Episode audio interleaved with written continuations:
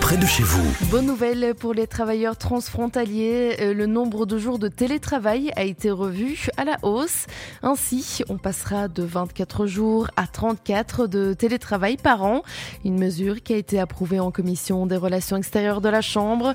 La commission a d'ailleurs souhaité que le texte soit approuvé en séance plénière dès ce jeudi, comme l'a commenté sur ses réseaux le bourgmestre d'Atert, Josie Arens. Ce texte aura en plus un effet rétroactif pour l'année 2022. Le bourgmestre ne cache pas ses ambitions et espère décrocher à l'avenir les 48 jours de télétravail par an, voire plus. Toujours en province de Luxembourg, un train est tombé en panne entre Marbehan et Libramont ce dimanche. Les passagers ont dû marcher 40 minutes le long des voies avec leurs bagages.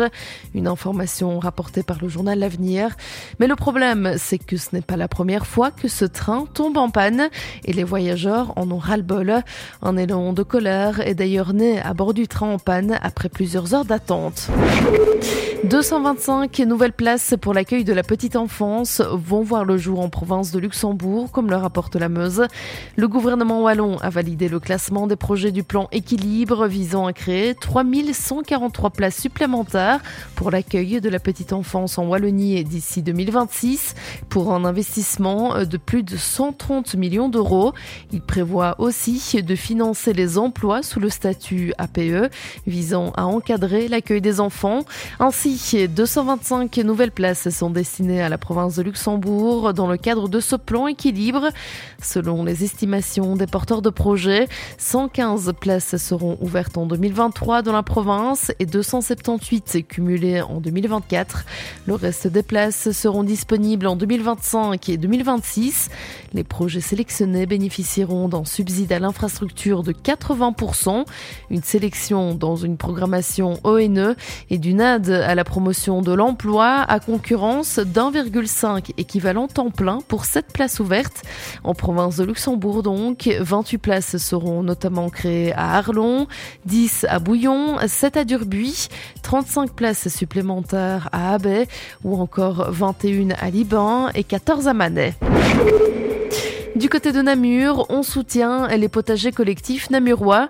Le 13 décembre dernier, le conseil communal de Namur a validé l'octroi de subsides à 8 potagers collectifs suite à l'appel à projet initié par la ville au mois de juin dernier pour un montant total de 10 000 euros. Une information rapportée par la dernière heure.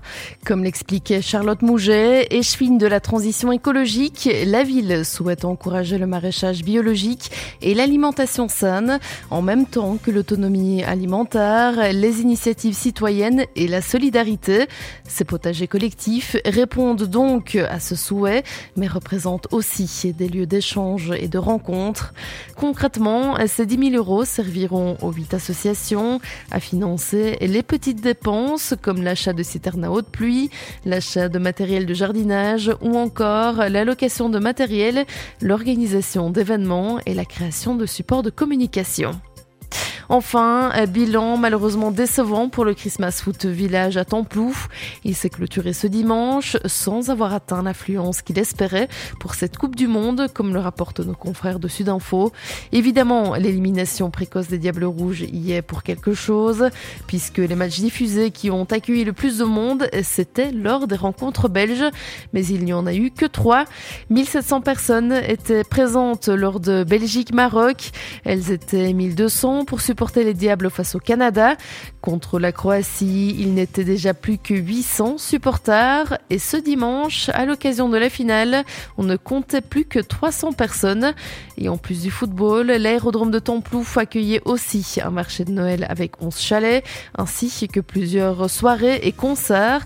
Pour la SBL Vintage Music Festival qui organisait l'événement, l'heure est au compte puisque l'investissement de départ était plutôt conséquent, entre 100 et 150 000 euros. L'information régionale en radio. C'est sur Must FM.